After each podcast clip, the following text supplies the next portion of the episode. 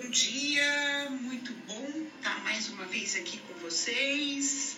Eu sei que eu fiquei um tempinho sem gravar, mas é em função da vida corrida e o importante é que nós estamos aqui juntos novamente.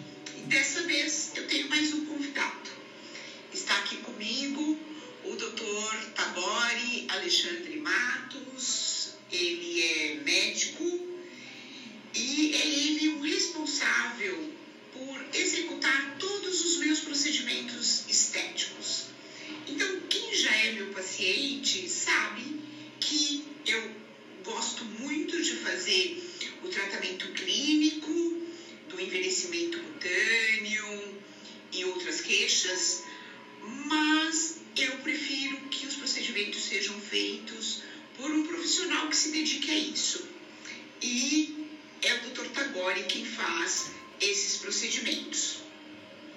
Ele atua é, no próprio consultório, aqui em Osasco, ele tem um consultório em Osasco, e além disso ele faz toda a administração da Dermamente, que era a clínica que eu dirigi anteriormente. Então estamos aqui com o Dr. Tagore. Tudo bem, Dr. Tagore? Bom dia, tudo bem? Prazer estar aqui participando desse podcast e tentando tirar algumas dúvidas aí do nosso dia a dia no quesito estética. E hoje, em relação a esse quesito especificamente, nós vamos conversar sobre a toxina botulínica. Só para que as coisas fiquem mais claras, é, a gente chama de toxina botulínica fala, não é a forma mais adequada de se dirigir a esse procedimento, porque na realidade o Botox é uma marca, a marca de uma toxina botulínica. E, mas muitos pacientes chegam no consultório falando, ah, eu quero fazer Botox. O correto, o nome mais adequado do procedimento é a toxina botulínica. O senhor concorda com isso? Sim, o que a gente usa no dia a dia mesmo. Até para orientar o paciente, a gente também fala. Fala, Botox é igual a gilete. Ah, eu vou comprar uma gilete. A gente sabe que é a lâmina de barbear, mas a gilete é a marca. Então, Botox é uma marca, tem outras marcas, tanto que na, no meu dia a dia eu tenho usado mais o Dispor, que é de fabricação americana, para uso de toxina botulínica ter usado tanto Botox. Então isso tem que deixar bem claro desde o início, o paciente não achar que está, ah, eu pedi Botox e ele está fazendo Dispoli. Então a gente usa o termo toxina botulínica e acabou explicando para ele que existem várias marcas no mercado. E eu quero colocar algumas questões básicas, é, Tagore, vou te chamar de Tagore, tá bom? É, algumas questões básicas que eu ouço muito durante a consulta. Por exemplo, é, aquele paciente que chega no consultório e fala: Ah, eu vim aqui, doutora, para fazer o Botox. E aí eu examino e percebo que aquele paciente ele não tem indicação de Botox. E o contrário disso também. O paciente chega no consultório, eu examino e vejo que o melhor procedimento para ele é a toxina botulínica. Então explica para nós para que serve exatamente a toxina botulínica? Qual é a melhor indicação? Quando que o paciente vai se sentir satisfeito com esse procedimento? Bom, a melhor, padrão ouro, a melhor indicação da toxina botulínica é quando o paciente tem uma pele tratada, já está em, em tratamento clínico, por exemplo, com a doutora, e apresenta linhas de expressão que só se apresentam à movimentação muscular. Então, o paciente faz a expressão de gravidez ou de exclamação e acabam as linhas aparecendo. Esse momento é o momento da toxina, porque ela vai paralisar essa musculatura e vai impedir que ela faça esses desenhos com a, a musculatura. Os pacientes, muitas vezes, eles vêm já com marcas é, ou rugas ou linhas estáticas, em que, sem movimentação alguma, já se apresentam essas linhas esse paciente passou, de uma certa forma, o tempo, o time adequado de aplicação da toxina, porque ele já marcou essa musculatura. Então, como proceder? É, deve se apresentar um, um planejamento de tratamento para esse paciente, através do tratamento clínico, de recuperação de colágeno, de melhora da elasticidade da pele, de toda a parte de tratamento clínico, adicionando algumas sessões de toxina botulínica com espaços aí mínimos de seis meses. Então, para paciente que já tem uma ruga estática marcada, ele vai se beneficiar com a toxina, mas talvez não na primeira aplicação. Então, o paciente cria uma expectativa, ah, eu vou fazer a toxina e essas linhas vão sumir. Não, não necessariamente. Primeiro, o paciente tem que estar em tratamento clínico. Na primeira aplicação de toxina, primeiro evento, ele vai ter uma melhora na dinâmica, então, de uma certa forma, atenuam as linhas, mas elas permanecerão. E aí, ao longo do processo, depois de seis meses, com um tratamento clínico adjacente, você faz uma segunda aplicação já melhora um pouco mais essas linhas estáticas. E depois de uma terceira, quarta, dependendo do nível de dano que o paciente tem e dependendo da aplicabilidade do tratamento clínico, ele vai realmente apresentar a melhora completa das suas linhas. Isso tem que ficar muito claro. O paciente que já tem marcas de linhas estáticas também se beneficiará, mas a longo prazo. O padrão ouro é aquele paciente que não tem linha estática, mas tem a linha dinâmica, tem a ruga que depende do movimento esse paciente se beneficia de forma imediata. Você faz a toxina e logo o paciente já percebe melhor o alisamento da pele. O que, que, é padrão 1? É a melhor indicação. Quando você tem esse, essa movimentação da ruga dinâmica, é o ideal, é o paciente perfeito. Não tem uma faixa etária. Muitas vezes os pacientes falam, ah, eu preciso fazer toxina com 25 anos, ah, eu preciso fazer toxina com 35 anos, ah, eu preciso fazer toxina com 40 anos essa, esse, essa alocação da, da colocação da toxina junto à idade, isso não existe, porque depende de paciente para paciente, da mímica facial de cada paciente.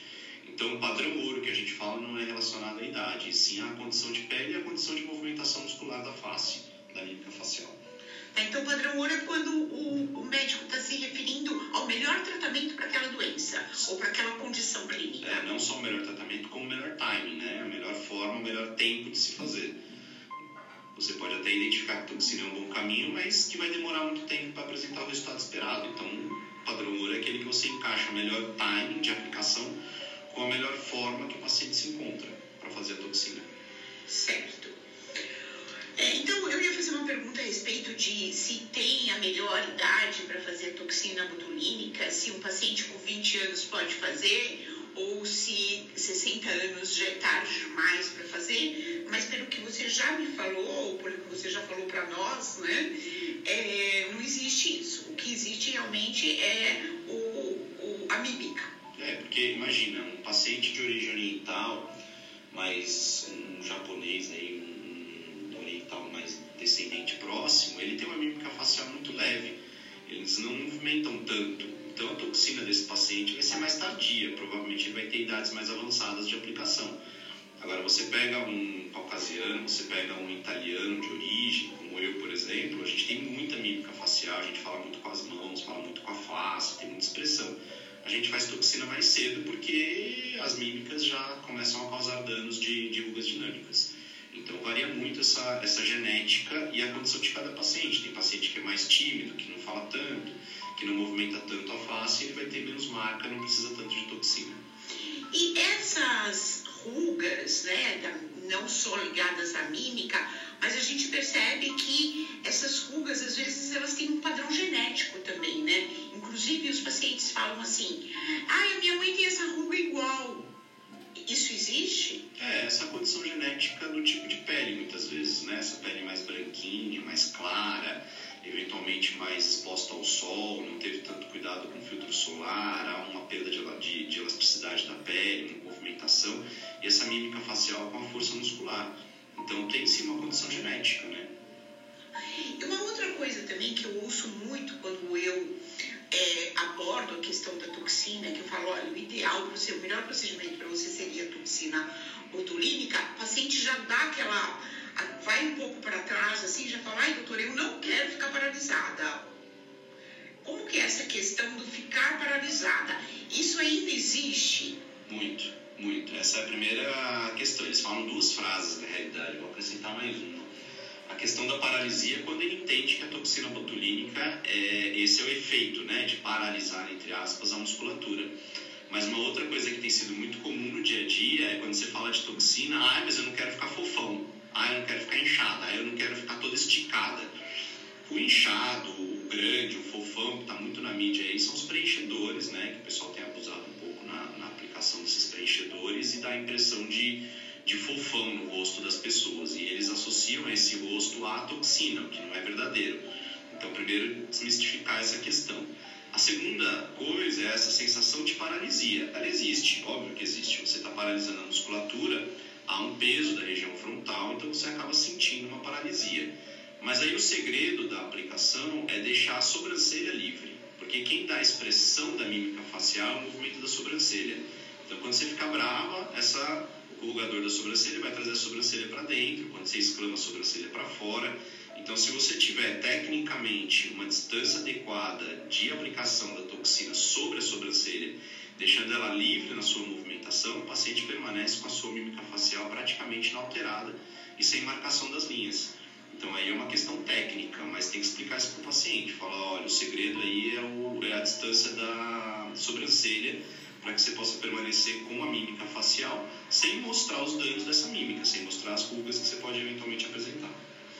Eu acho também que essa questão de ficar paralisada, ela tem muito a ver com os primórdios da toxina botulínica lá atrás, quando ela foi usada e talvez usada com um certo exagero, porque hoje as doses caíram muito, né, em relação ao que você aplica hoje, ao que você aplicava antes, e as pessoas ficavam realmente sem movimentar nada, né? Hoje em dia não. Hoje em dia com a toxina você produz um relaxamento da musculatura mais do que uma paralisia Estou correta? Sim.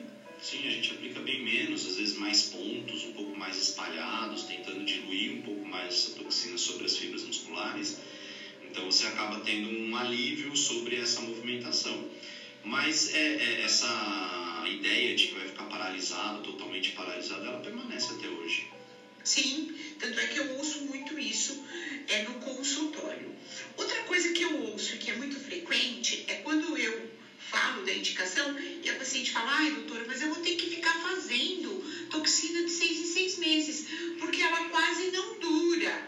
Então, eu queria que você falasse um pouquinho se eu, o que eu falo para o meu paciente? Eu falo que não, que ele não necessariamente precisa fazer de seis em seis meses. Que a gente vai repetir a toxina quando a gente perceber que aquela musculatura está pedindo a toxina, porque ela voltou a ser utilizada na mímica sem necessidade. Então, eu não estabeleço tempo com o meu paciente. Eu gostaria de saber você. Estabelece esse tempo? Você indica que a toxina seja repetida a cada seis meses? Não. É, mais uma vez, aquele padrão. Paciente que está voltando no padrão ouro, que não tem a ruga dinâmica tão é, é, é, acentuada a ponto de formar estática, você provavelmente não vai fazer a cada seis meses, porque essa musculatura é um pouco mais tênue, um pouco mais fina, um pouco mais menos é, é, hipertrófica e você consegue fazer com espaços de tempo até de 8, 9, 10 meses, depende da, da necessidade mesmo da musculatura. Pacientes já mais marcados, eu faço uma programação de no mínimo 6 meses, mas provavelmente a partir da terceira ou quarta aplicação, dependendo desse, dessas linhas que o paciente já tenha, ele vai espaçar a cada 8, 9 meses. Então é isso mesmo a gente percebe uma diminuição do efeito da toxina a partir do terceiro para o quarto mês. Não volta a, a, ao ponto zero, mas ele começa a perder um pouco essa força. O paciente tem uma liberação quase completa da movimentação em torno de seis meses. Mais uma vez, depende: é um italiano, é um japonês, qual é a origem genética, qual é a qualidade dessa pele. E você acaba tendo essa perda em média de seis meses. Precisa obrigatoriamente fazer a cada seis? Não. Você vai avaliar o paciente, eu avalio após seis meses e dou uma previsão. Olha, realmente já voltaram suas linhas, você já está marcando, já pode estar tá fazendo a ruga estática, a gente aplica. Não, tá suave, tá tranquilo, dá para segurar mais uns dois ou três meses, é mais benéfico ao paciente em intervalos maiores de aplicação. E eu, eu, por exemplo, né, eu faço toxina botulínica, você, aliás, é quem faz a minha toxina botulínica. E eu percebo que a minha pele ela melhora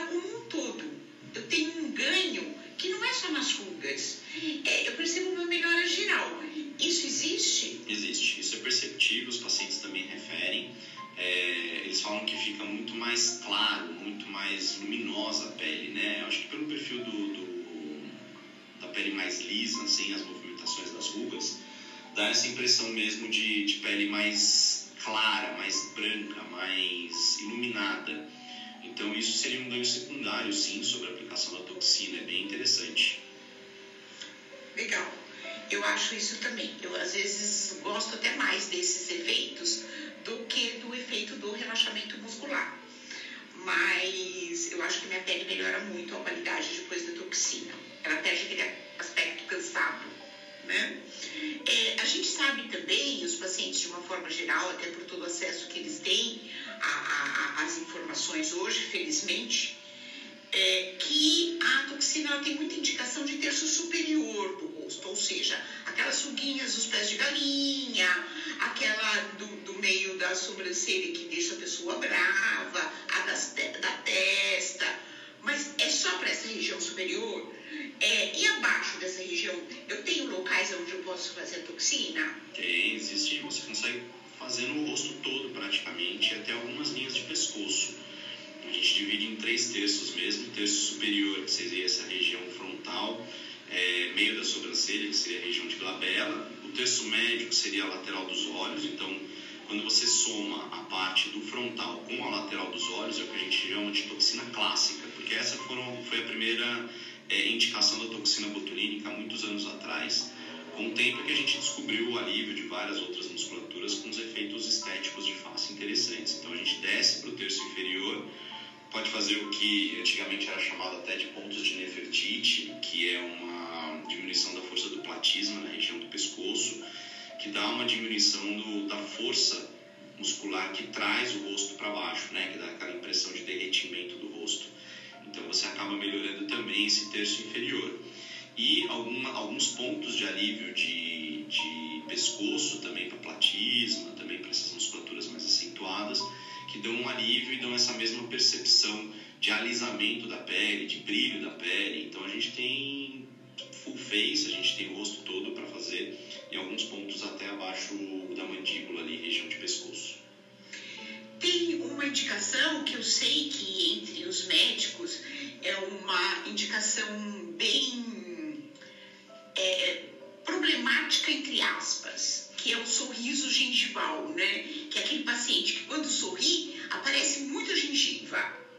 Às vezes isso nem incomoda muito o paciente, mas nós como médicos sabemos que melhorando um pouquinho essa questão, o paciente vai ter uma harmonia maior no rosto. É, eu queria que você falasse um pouquinho das dificuldades da toxina para essa indicação.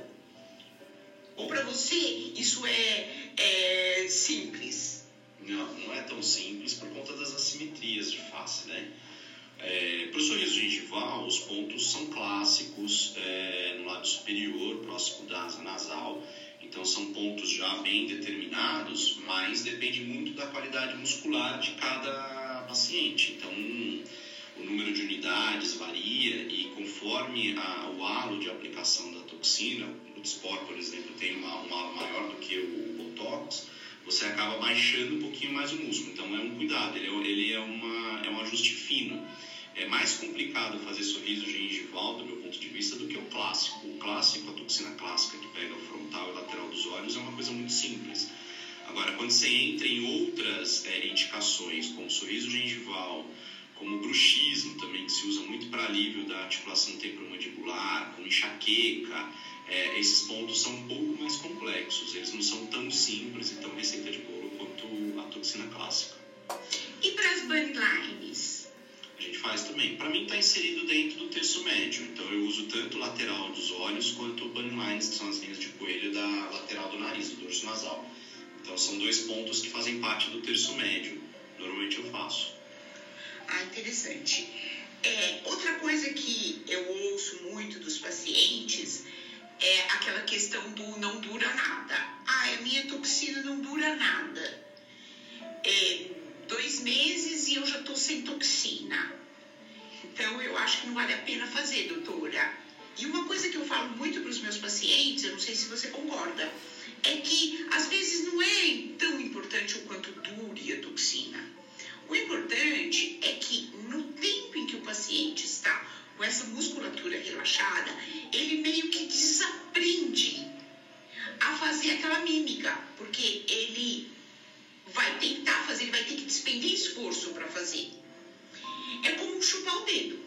Então, se você chupa o dedo e se de repente você ingessa o teu dedo e toda hora que você for chupar o dedo tem um gesso, você vai achar desagradável e talvez você deixe de lado o hábito de chupar o dedo.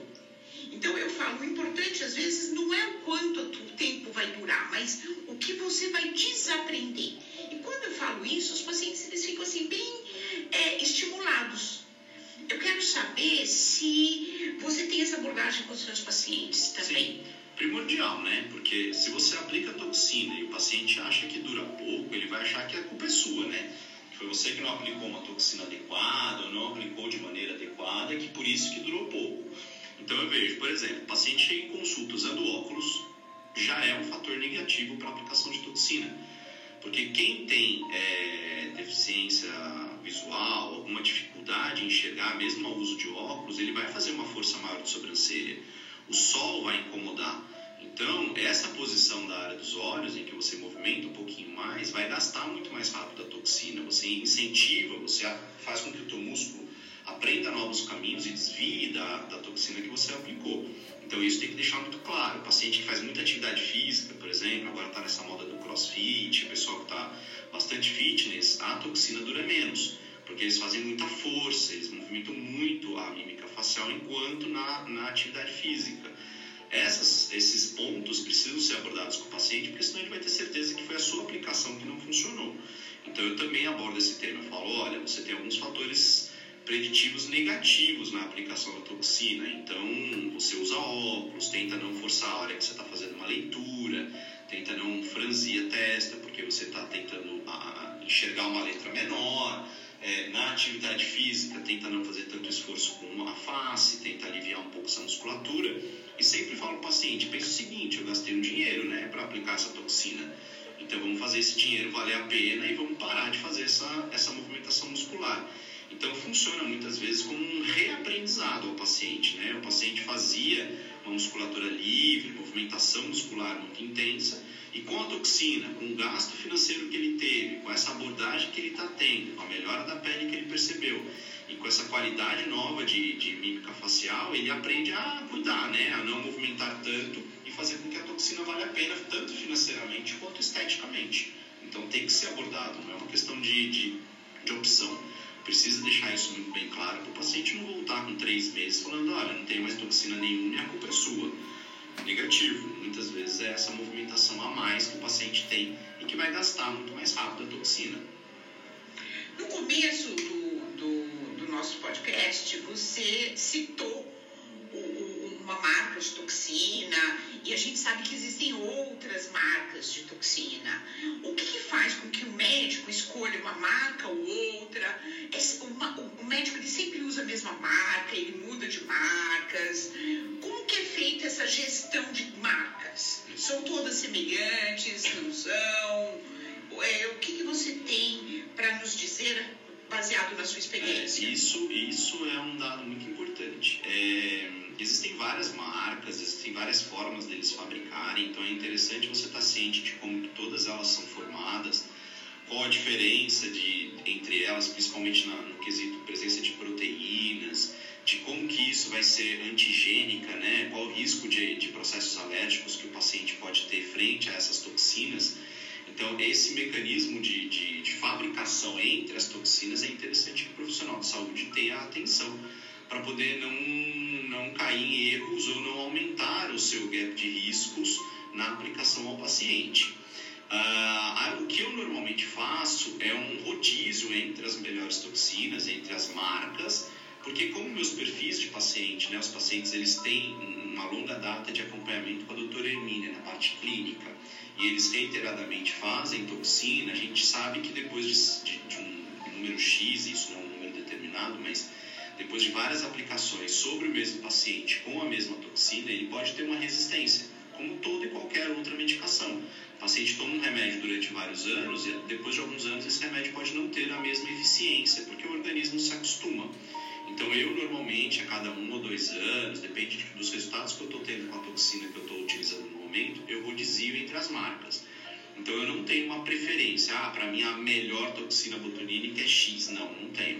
Eu atualmente uso tal, daqui a um ano, se você me perguntar de novo, estar usando uma outra marca, daqui a dois anos eu vou estar experimentando uma nova que chegou, para a gente ver como é que funciona. Então, muito eu uso esses parâmetros, eu observo como ele é feito, os estudos científicos que comprovaram a eficiência, qual a origem, como é que ela é feita, então, tecnicamente, a prevenção, o preparo do uso. O segundo é a própria aplicabilidade, que muda, como é feita a diluição, como que é o invólucro, se é estéril, se não é, como é que se coloca a, a cápsula. Então, tudo isso tem que ser observado tecnicamente, como que vai ser o meu dia a dia com aquela toxina. E por último, a aplicação sobre os pacientes e vendo os resultados ao longo da prática clínica, né? Se realmente é mais eficiente, menos eficiente, como é que isso funciona e rodiziando a cada um ou dois anos. Então eu não tenho uma marca de preferência, eu trabalho entre as marcas e vejo o que há de, de mais interessante naquele momento para aquele perfil de paciente. Tá certo, muito bom. É, agora, é, eu gostaria que você falasse um pouquinho é, para a gente já caminhar para o final da nossa, da nossa, do nosso podcast sobre as, é, os cuidados que eu tenho que ter após a aplicação. Eu fiz a minha toxina botulínica com você lá no consultório. Ou como você vai me orientar? O que, que você vai falar que eu posso fazer, que eu não posso fazer? Tem restrição, não tem restrição? É, eu acho que o dia da toxina, o dia de aplicação de toxina, como outro procedimento dermatológico eventual, é, a gente exige um pouco mais de cuidado naquele dia. Então, normalmente as orientações básicas são não deitar. É, o baixar a cabeça não tem tanto problema. O nosso problema é deitar mesmo, encostar esse rosto sobre um travesseiro, sobre o sofá, sobre qualquer outro lugar na movimentação da musculatura. Então, não deitar nas próximas quatro horas. Eu aplico a toxina e peço para que ele não se, não se deite nas próximas quatro horas. Evitar o uso de álcool, né, de bebida alcoólica naquele dia de aplicação da toxina não fazer atividade física, então se o paciente tem hábito de ir à academia, que vá antes, né, e que tente não fazer nenhum tipo de movimento físico mais intenso após a aplicação, vai se abster do uso dos produtos de, de rotina de skincare naquele dia, naquela noite, então aplica tarde, naquela noite vai ter a rotina só de tomar banho e lavar o rosto eventualmente, mas sem aplicação dos produtos para que não tenha, não teve, vão ficar pertuitos, né, vão ficar furinhos aí da aplicação da toxina, é, e dependendo do time de aplicação e, a, e, da toxina e depois o cuidado do skincare à noite, ele pode ter algum problema. Então é preferível que o paciente não use nada. Basicamente são essas as recomendações: não deitar em 4 horas, não atividade física, não aplicar produtos, lavar suavemente o rosto e após 4 horas dormir e no dia seguinte vida normal, vida que segue, pode aplicar tudo que está acostumado a fazer e você vai começar um resultado. No dispor você vai demorar um pouquinho, talvez de 5 a 7 dias, início de atividade da, da paralisia muscular, com um ápice aí de, de, de stop de 14 dias. E aí quando volta em retorno, a gente vê as assimetrias eventuais que podem ocorrer por conta de diferença muscular, reaplica faz um recondicionamento sobre essa musculatura e o paciente está liberado com as mesmas orientações da primeira aplicação, mesmo que tenham sido menos os pontos. E vida que segue, depois de mais 14 dias, a toxina está no platô ideal. Muito bom. Eu acho que daria para a gente ficar conversando aqui mais meia hora, só que. A gente deixa para um próximo podcast. Isso, perfeito. Podemos deixar. Eu ainda tenho várias questões que eu gostaria de abordar mas eu acho que a gente pode ir encerrando por aqui. Espero que todos tenham gostado. É, do, da minha parte, eu achei bem, bem interessante e aprendi até algumas coisas novas. E então, até o nosso próximo encontro. É, muito obrigada. Obrigado, obrigado por participar desse podcast aí e, que venham para os próximos. Isso! Então estamos nos despedindo.